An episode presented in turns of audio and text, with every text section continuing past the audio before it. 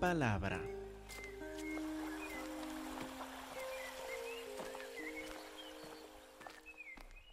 Estamos ahora en Mateo capítulo 8, versículo 23, en que Mateo nos va a contar otra vez tres milagros, tres milagros y una cena. Y en estos milagros y la cena, en capítulo 8, versículo 23 hasta 9, 17, nos va a contar algunas reacciones al Señor Jesús que serán muy importantes reconocer también. Ahora, hay mucha información allá, digo, en este pasaje. Por eso quiero que lo veamos en dos mensajes. Es decir, que hoy lo que espero hacer es predicar principalmente del primer milagro, de concentrar más que todo en esto. Y luego, Dios mediante el jueves, de poder predicar en más detalle de los otros, porque si predicara de todos estos tres milagros y la cena y las reacciones, versículo por versículo, estaríamos hasta las ocho y nueve de la noche. Y sé que algunos van a aguantar, pero no todos. Entonces, vamos a concentrar principalmente en este primer milagro, en Mateo 8, 23 hasta 27, y algunas de las reacciones después para ver parte del propósito en Mateo en contar estos milagros. Acuérdense que Jesús hizo miles de milagros. Juan nos dice en su Evangelio que ni podría llenar todos los libros del mundo con todo lo que hizo Jesús.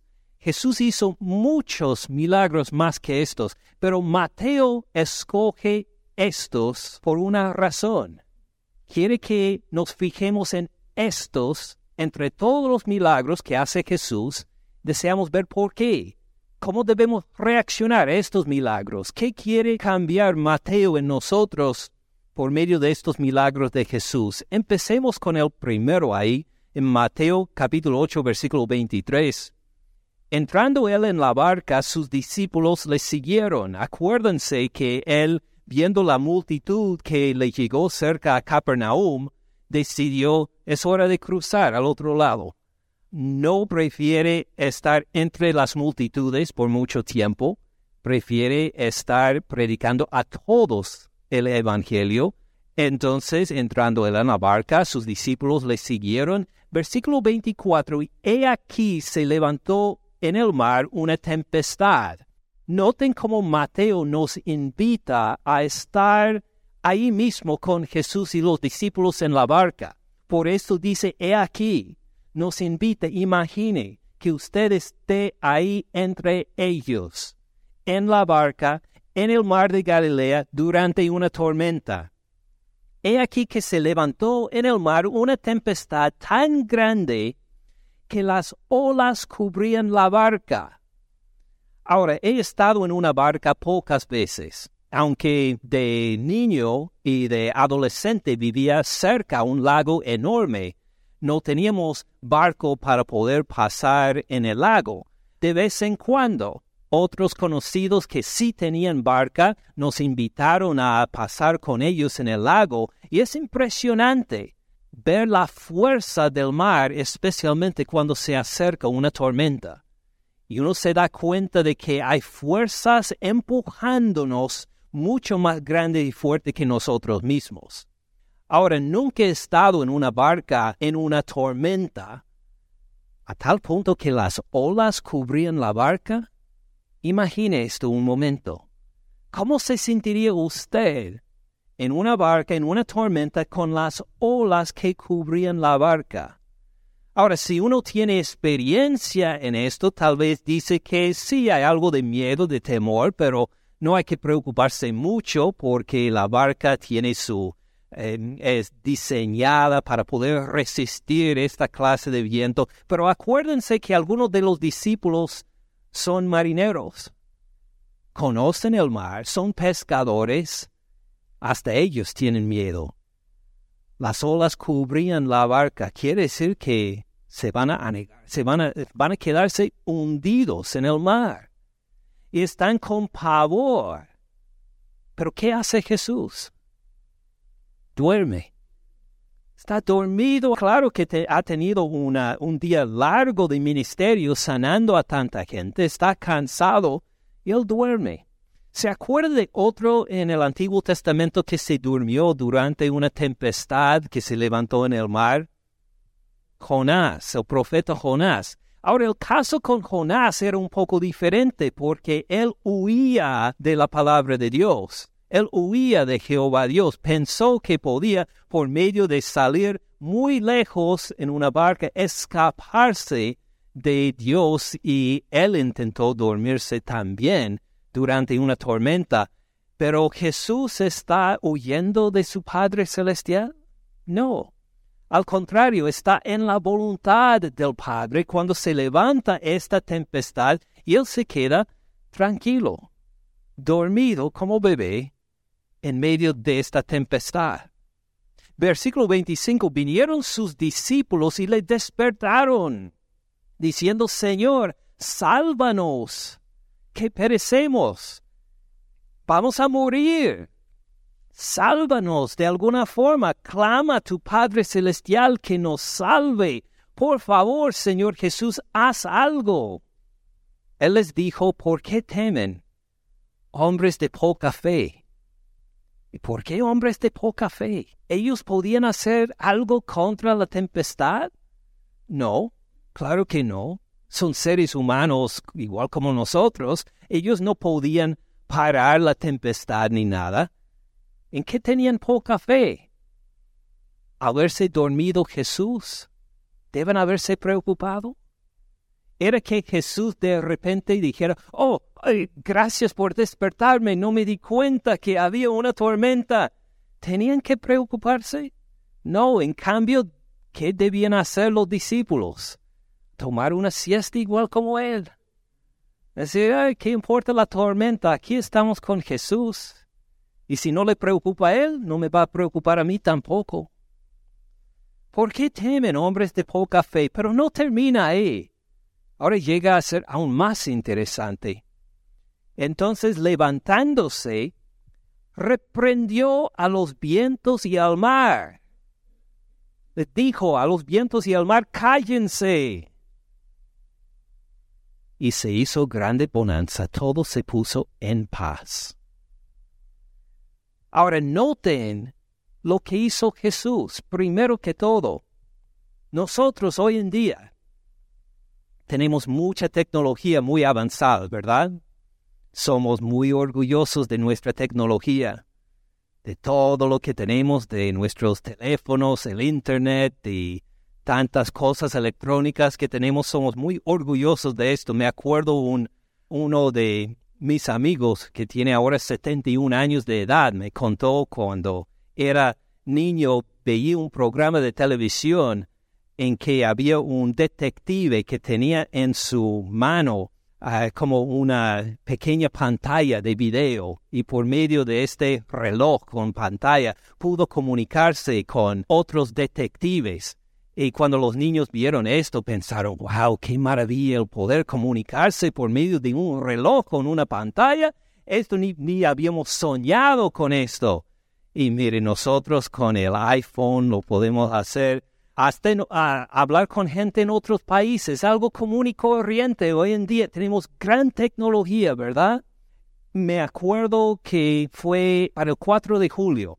Algunos estuvimos en el pueblo donde vivo, Monroe, en una ah, fiesta que tenían de toda la comunidad con fuegos artificiales para el 4 de julio, el Día de Independencia de Estados Unidos. Y tal vez algunos de ustedes se acordarán que mientras estaba la gente dentro del, del estadio de fútbol norteamericano y todos divirtiéndose, se acercó una tormenta. Empezó a oscurecerse el cielo y entonces hablé con Dani y le pregunté, Dani, ¿tiene conexión al Internet? Sí. Le dije, mire a ver el pronóstico de tiempo para acá en Monroe. Y me lo mostró y sí, hubo una tormenta que se acercaba donde estuvimos nosotros. Pero me di cuenta de que esto va a durar unos 15, 20 minutos nada más. Y luego iba a pasar por encima. Y después iban a continuar con los fuegos artificiales. Entonces les dije a todos, va a llover y fuerte, pero solo va a ser unos 15, 20 minutos. Y entonces vayan a sus carros, vuelvan a sus camionetas, esperen ahí y cuando termine la lluvia van a tener los fuegos artificiales. ¿Y qué pasó? Llegamos a la camioneta al momento mismo cuando empezaron a caer las primeras gotas. Entramos y esperamos y sí, llovió a cántaros. Era impresionante la lluvia que cayó por unos 15, 20 minutos. Y luego todo se tranquilizó y volvimos al estadio y vimos los fuegos artificiales en el estacionamiento en el estadio. Qué impresionante nuestra tecnología, ¿verdad? Que pudimos por medio del Internet decir que llega una tormenta, va a durar 15, 20 minutos y ya todo se va a aclarar. Así pasó. Miren que esto no hace Jesús. Jesús no llega a sus discípulos a decir, mire, esta tormenta va a terminar pronto. Solo esperen un ratito. Les aseguro, unos cinco minutos más. Hay que aguantarlo. Tengan fe. Porque son hombres de poca fe. Esperen unos cinco minutos más. Se va a terminar esta tormenta. ¿Sí hizo Jesús? No. Se levantó, se puso de pie y dijo, cállate a la tormenta. Imagine, por lo menos debe haberse puesto de pie y dicho, Padre Celestial, por favor, calma esta tempestad. No, él mismo se puso de pie, reprendió la tormenta y paró. Ese día, el 4 de julio, yo pude ponerme ahí en medio del estadio a decir a los hermanos, miren esto ni una gota habría dejado de caer. No tengo esta autoridad. Ninguno de nosotros tenemos esta clase de autoridad. Solo Dios tiene esa autoridad. Y Jesús no clamó a Dios, él mismo se puso de pie en la barca y él reprendió la tormenta y la tormenta obedeció. Por eso, versículo 27, los hombres se maravillaron, diciendo, ¿qué hombre es este? Que aun los vientos y el mar le obedecen. Los discípulos no se dan cuenta de la identidad de Jesús todavía. Ellos no se van a dar cuenta de la identidad de Jesús de forma más completa hasta Mateo 16, cuando Jesús les pregunta, ¿qué dicen los hombres quién soy yo? Y dicen que eres algún profeta. ¿Y qué dicen ustedes? Y es Pedro el que contesta, tú eres el, el Cristo, el Hijo del Dios viviente. Es en este momento cuando por primera vez uno de los discípulos reconoce por el poder del Padre la identidad de Cristo Jesús. Acá en Mateo 8 todavía no lo reconocen. O saben que es un hombre que hace grandes milagros. Tal vez reconocen que es el Cristo hasta cierto punto. Pero cuando hace este milagro, reaccionan a decir, ¿qué clase de hombre es este? ¿No esperaban esto? Fíjense bien en el Salmo 107, pongan un dedo en Mateo 8, vayan al Salmo 107, versículo 23. Dice ahí la palabra de Dios, los que descienden al mar en naves y hacen negocio en las muchas aguas. Ahora están hablando de los marineros, de los mercaderes que van por las aguas para sus negocios. Versículo 24, ellos han visto las obras de Jehová. Los marineros, estos mercaderes, han visto las obras de Jehová y sus maravillas en las profundidades. Versículo 25, porque habló. ¿Quién habló? Jehová. E hizo levantar un viento tempestuoso que encrespa sus ondas. Versículo 26 nos deja ver esta tormenta por la perspectiva de los marineros suben a los cielos, descienden a los abismos. El subir y bajar la barca en las, en las ondas, así se siente, parece que son levantados al cielo y de repente otra vez al abismo. sus almas se derriten con el mal. ¿Qué, qué nos va a pasar? Versículo 27, tiemblan, titubean como ebrios. E intentan caminar en la barca, pero no pueden. Caminan como borrachos ahí porque no, no se pueden controlar mientras el movimiento va de un lado para otro. Toda su ciencia es inútil. Reconocen que no se pueden salvar. Están a la misericordia, si le puede llamar así, bajo el poder de los vientos y las olas de esta tempestad. Versículo 28. Entonces claman a Jehová en su angustia. Y mire ahí la segunda parte del versículo. Y los libra de sus aflicciones. Cambia Jehová la tempestad en sosiego. Se apaciguan sus ondas. Ellos claman en oración a Jehová y ¿qué hace Jehová? Jehová calma la tempestad. Luego, versículo 30, se alegran porque se apaciguaron. Dijeron, Jehová nos escuchó, Jehová calmó la tempestad. Y así los guía al puerto que deseaban. Entonces, versículo 31, como responden, alaben la misericordia de Jehová y sus maravillas para con los hijos de los hombres. Así el Salmo 107 describe una tormenta que apaciguó Jehová para que los marineros puedan darle gracias. Ahora otra vez en Mateo 8, Jesús se puso de pie. No para clamar a Jehová, él mismo calmó esta tempestad. Por eso, Mateo 8, versículo 27. Los hombres se maravillaron diciendo, ¿qué hombre es este que los vientos y el mar le obedecen? Ven que Jesús es hombre. Estaba dormido hace dos o tres minutos. Estuvo dormido en la barca.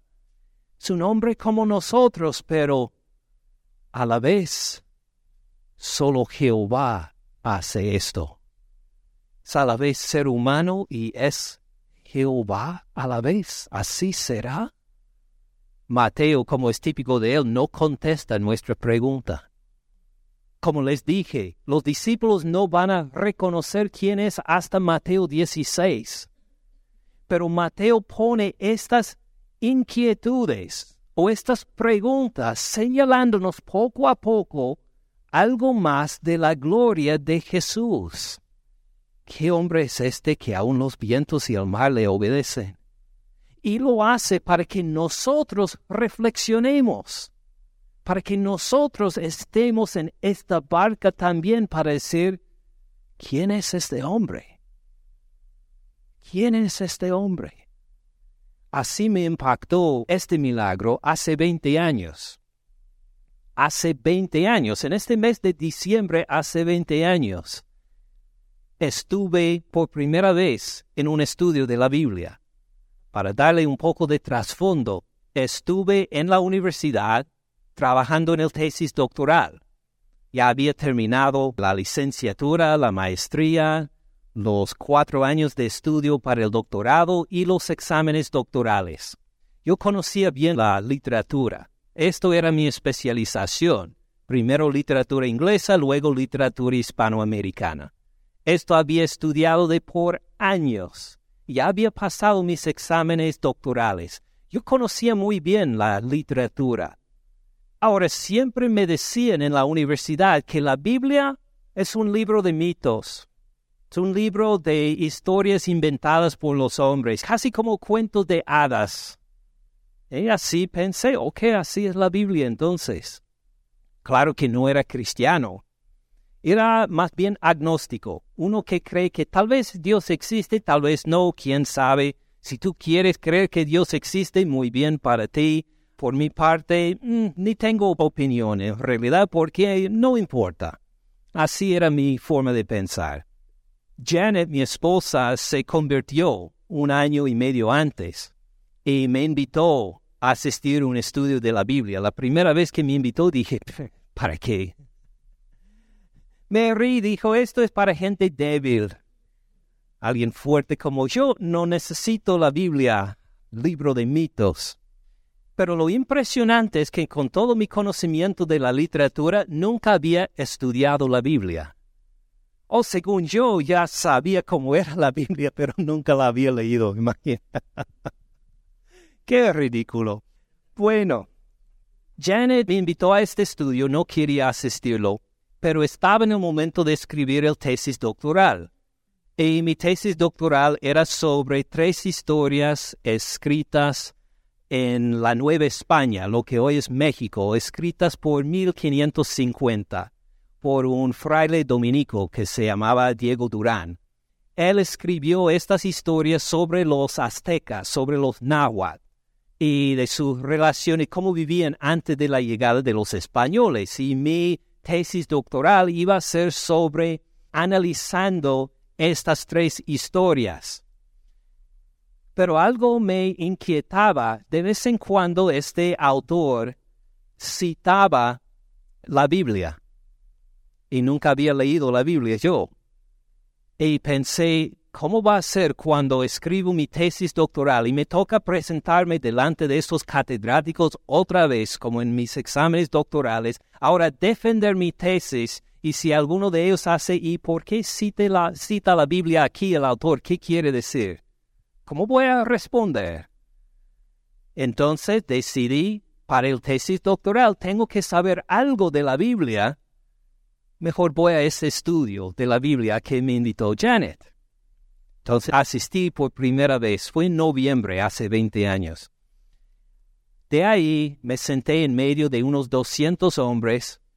Vivimos en Kentucky en ese entonces. Me senté en medio de ellos sin conocer a nadie un hombre de negocios muy humilde se puso delante de todos y les invitó a cantar un himno según los himnarios que tenían en las sillas, igual como los norteamericanos tienen acá. Les invitó a todos a abrir el himnario para cantar un himno. De repente los doscientos se pusieron de pie, doscientos varones, doscientos hombres se pusieron de pie y casi gritaron en canción este himno. Y yo me quedé maravillado, porque en toda mi vida nunca había conocido a un hombre que quería estar en la iglesia. O había conocido a algunos que estuvieron en la iglesia a fuerzas, pero que querían estar, ni uno en toda mi vida. De repente estuve entre doscientos de ellos. Y los miré y dije, ellos saben algo de Dios que yo no sé. Estos hombres conocen a Dios de una forma que yo no conozco y yo me quedo en este estudio hasta encontrar lo que es. Y así me quedé en el estudio, semana por semana, haciendo tarea muy parecida a las lecciones de escuela dominical, haciéndola en casa, llegando con mis respuestas, escuchando las prédicas, y estuvimos en el Evangelio de Mateo, que estudiaban versículo por versículo. Y me acuerdo muy bien leyendo por primera vez, estudiando por primera vez. Yo había escuchado de este milagro, pero nunca había llegado a estudiarlo, a leerlo palabra por palabra por mí mismo. Y lo leí. Yo conocía muy bien la literatura y al leer estos versículos, de versículo 23 a 27, me di cuenta, esto no es un mito. Los mitos no se escriben de esta forma. Este no es simplemente un, un cuento, alguna obra de ficción, porque la ficción no se escribe de esta forma. Este es un relato histórico de un testigo, alguien que estuvo en una barca cuando un hombre entre ellos se puso de pie y dijo a la tormenta, cállate, y la tormenta se tranquilizó. Y leyendo la palabra, por el poder del Espíritu Santo, era como si yo estuviera en esta barca también con ellos, haciendo la misma pregunta, ¿qué hombre es este? Que aun los vientos y el mar le obedecen fue un paso decisivo, otro paso más, para que en el mes de enero, hace 20 años, que conocía a Cristo Jesús como mi Señor y Salvador. Esta es la intención de Mateo, que lleguemos a preguntar junto con los discípulos, ¿reconocemos quién es Jesús? ¿Qué hombre es este? Que los vientos y el mar le obedecen. Según el Antiguo Testamento, solo Jehová hace esto. ¿Qué clase de hombre es este Jesús? Y esta clase de inquietudes pone Mateo en cada milagro que cuenta en estos versículos. Mire cómo lo hace otra vez en capítulo 8, en el versículo 32. Acuérdense de los dos endemoniados. Versículo 31, le ruegan a Jesús que le echan fuera al hato de cerdos. Versículo 32, y él les dijo, id, o nosotros dicen, vayan. Y ellos salieron y se fueron a aquel hato de cerdos, y he aquí, note cómo Mateo nos invita a mirarlo junto con ellos. He aquí, todo el hato de cerdos se precipitó en el mar por un despeñadero y perecieron en las aguas. Y note la reacción de incomodidad después, versículo 34. Toda la ciudad salió al encuentro de Jesús y cuando lo vieron le rogaron que se fuera de sus contornos. No saben qué hacer con este hombre. Si él sacó el demonio de estos endemoniados que nosotros no pudimos controlar, al punto de que todo un acto de cerdo se suicida, no queremos nada que ver con él. Por favor, ve a otra parte. Vaya a otra parte, Señor, por favor. No saben qué hacer con él. Luego capítulo 9, versículo 2. Sucedió que le trajeron un paralítico tendido sobre una cama a ver Jesús la fe de ellos. Dijo al paralítico, ten ánimo, hijo, tus pecados te son perdonados. Entonces algunos de los escribas decían dentro de sí, este blasfema, ha ofendido a Dios. Pero si ha ofendido a Dios, ¿cómo puede sanar a este hombre a la vez? ¿Cómo es que Dios le ha dado poder para sanar a la gente si es blasfemo? No puede ser, puede ser que, puede ser que sí puede perdonar pecados este hombre. Luego el llamado de Mateo, capítulo 9, versículo 10. Aconteció que él estando sentado en la mesa en la casa, he aquí, otra vez nos invita que estemos presentes a ese banquete.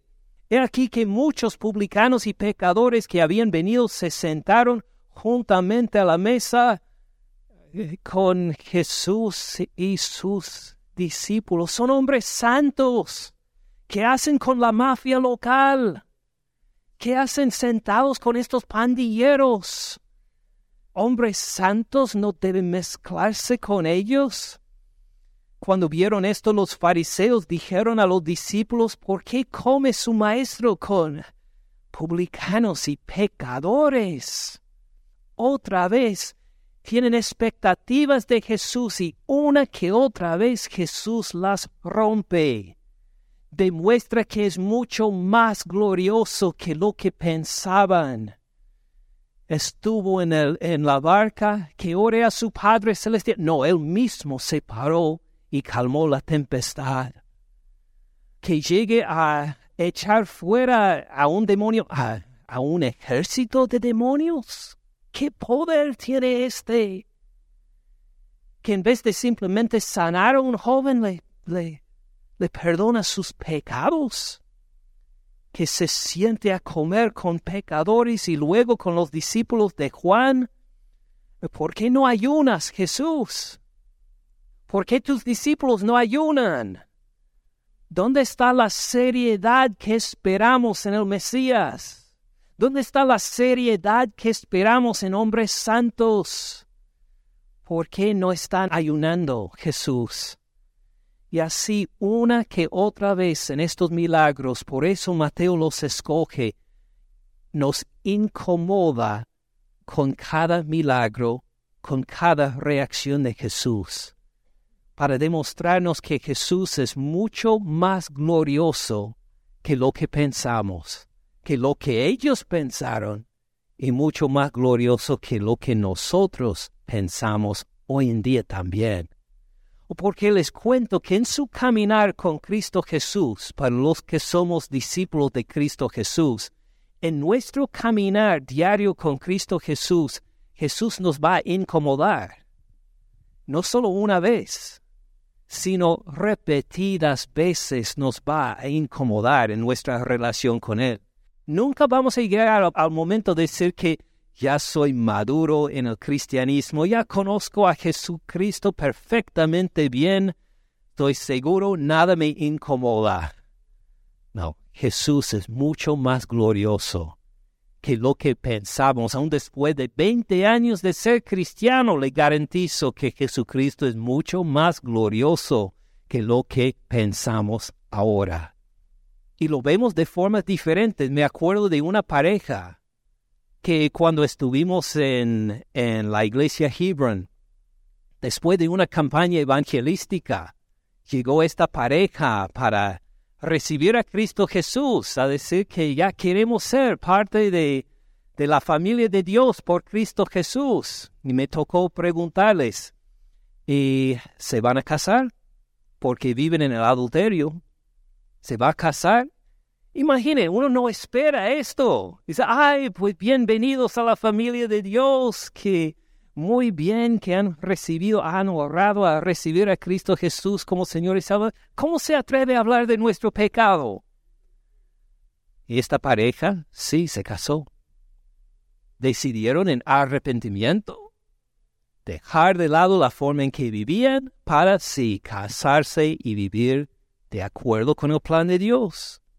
Puede ser de forma moral o puede ser en otras formas. Me acuerdo hablando con dos japonesas, dos amigas japonesas cristianas que se convirtieron a Cristo Jesús y me contaron que lo más difícil para ellas a recibir a Jesús era que en su religión, el budismo, siempre hablaban de, de los dioses o los espíritus como seres muy simpáticos, muy benignos, muy dulces, y de ver que Jesús reprendía a la gente, o de ver que la Biblia hablaba de la ira de Dios, esto les causó mucha confusión, pero ¿cómo es que Dios puede tener ira y describirse a sí mismo como celoso?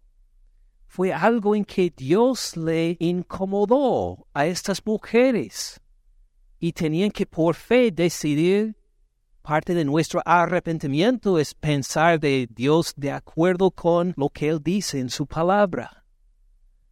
Y así, si es un asunto moral, si es algo en cuanto a doctrina, si es algo en cuanto a una práctica, lo que vamos a encontrar es en nuestro diario vivir con Cristo Jesús eventualmente y repetidas veces va a decir, ¿por qué piensas esto de mí? ¿Por qué actúas de esta forma?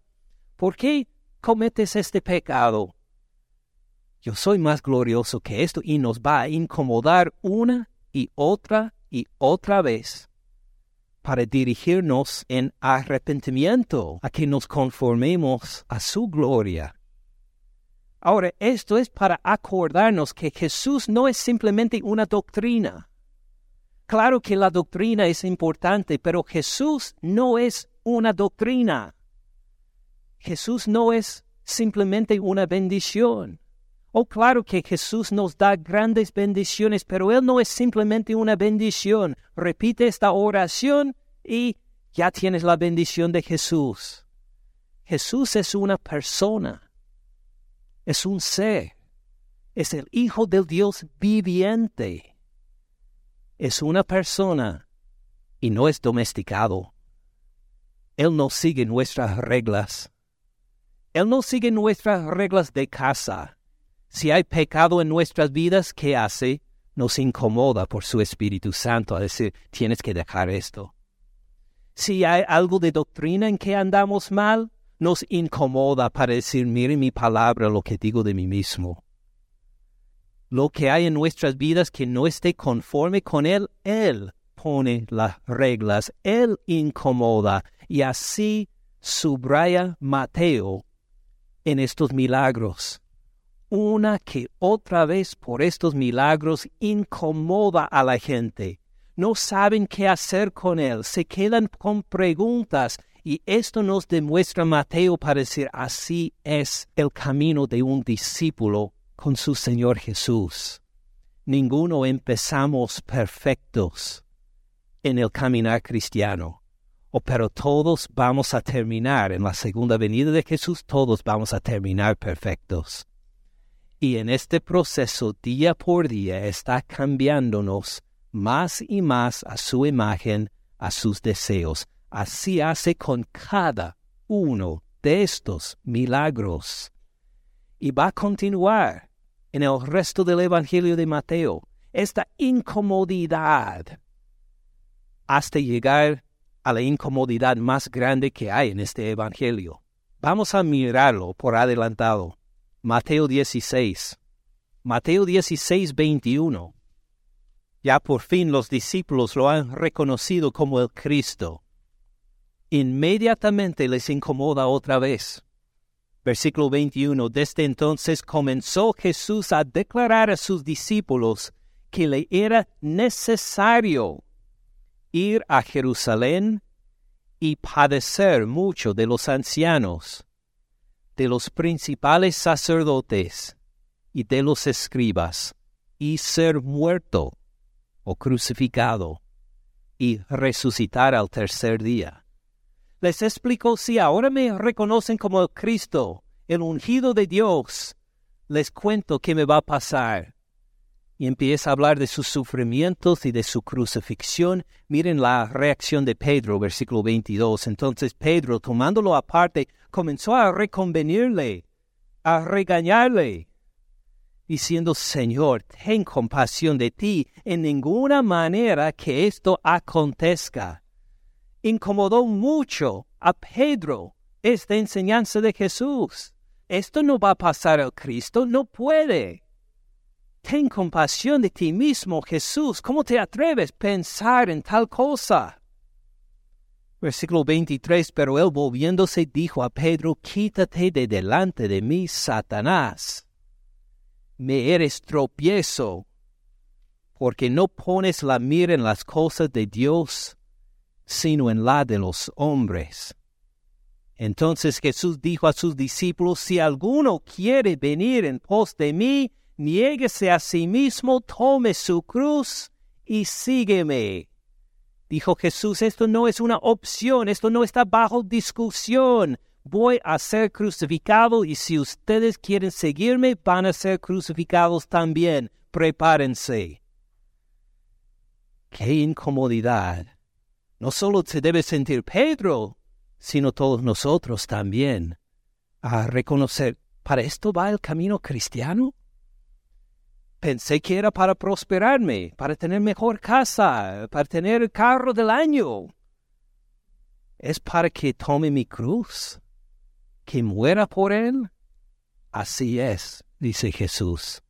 Y así en nuestro caminar con Cristo Jesús nos incomoda señalándonos que Él vino, igual como vimos en Mateo 1.21, a salvar a su pueblo de sus pecados. Vino para morir torturado en una cruz, no por nada que Él hizo, sino por todo lo que hicimos nosotros de ofensa y en rebelión contra Dios. Y nuestra parte, claro, es reconocer, así es el Cristo de Dios, así es Jesús vino a morir por nuestros pecados en la cruz. No vino solo para enseñar, sí enseñó cosas lindas. No vino solo para sanar a la gente, sí sanó en ese entonces, sana hoy también. Su razón principal de venir era para tomar los pecados de usted y de mí y llevarlos en su cuerpo, y de llegar a la cruz a morir torturado como debe ser todo pecador, como debe pasar a cada uno que rebela contra Dios, Él pasó por esto por nosotros, tomando en su cuerpo nuestro pecado y dándonos a nosotros no solo el perdón de pecados, sino la justicia de Él también. Nuestra aprobación no viene por nuestras obras, nuestra aprobación viene por Cristo Jesús, el único que cumplió perfectamente toda la voluntad del Padre. Él nunca falló en nada, nunca dijo nada inapropiado, nunca hizo nada que no fuera la voluntad de su Padre. ¿Usted puede decir esto de su propia vida? ¿Usted ha cumplido perfectamente la voluntad de Dios? O podemos decir tal vez, no he matado a nadie. Muy bien. ¿Y lo demás? ¿Has mentido? ¿Has pensado de acuerdo con Dios a cada momento de cada día? Diríamos, no, no podemos. ¿Quién se imagine? ¿Quién podría hacer esto? Solo Cristo Jesús. Él lo hizo y cuando tomó su pecado, también le dio a usted su justicia, su rectitud, su estatus legal perfecto delante del Padre. ¿Cómo tenemos esto? Igual como vimos tantas veces en la carta a los romanos, por la fe, por creer en Él, por mirarlo a Él y reconocer Dios, no es que yo voy a ser mejor, es que Jesús tú eres perfecto y moriste por mis pecados en la cruz. Y solo por ti tengo perdón de pecados, solo por ti soy justo. Nos incomoda Jesús, ¿verdad? Es un Salvador mucho mejor, mucho más glorioso que cualquier idea que teníamos de Él. Así Él fue a la cruz, padeció mucho, murió por nuestros pecados y resucitó de los muertos al tercer día. Lo que tampoco esperaban sus discípulos. Llegaban a la tumba con qué? Con especies para enterrarlo mejor. Pensaban encontrar un cadáver. Todavía aún después de su muerte no se dieron cuenta lo que les esperaba. Y los ángeles tenían que informarles, no, Él resucitó, igual como dijo y lo vieron a él también. Y pensaban, seguramente se queda con nosotros, pero dijo, no, me voy, me voy. ¿Cómo es que te vas? Para derramar sobre ustedes el Espíritu Santo. Será mejor para ustedes que me vaya yo, porque entonces voy a derramar el Espíritu, el Consolador sobre ustedes. Y así una que otra, que otra, que otra vez Jesús nos incomoda, hace lo inesperado para poder demostrar su gloria y darnos más bendición aún para prepararnos a vivir eternamente con Él. Así es como Mateo nos describe estos milagros de Mateo 8, 23 hasta 9, 17 que esperamos desarrollar en más detalle el jueves, Dios mediante. Pero antes de terminar, nos queda esta pregunta. ¿Jesús le ha incomodado alguna vez? Amén. ¿Qué hace con esta incomodidad? ¿Lo vas a abandonar o lo vas a seguir? ¿Lo vas a abandonar o seguir? o algunos de los discípulos lo van a abandonar a Jesús. Veremos en Mateo, en otros evangelios, en Juan, por ejemplo. ¿Qué va a hacer usted cuando Jesús le incomoda? Cuando Jesús le dice, arrepiéntate, ¿cómo vas a responder? Cuando dice, busca un compromiso más, más cercano, más estrecho contigo, ¿cómo vas a responder? Oremos.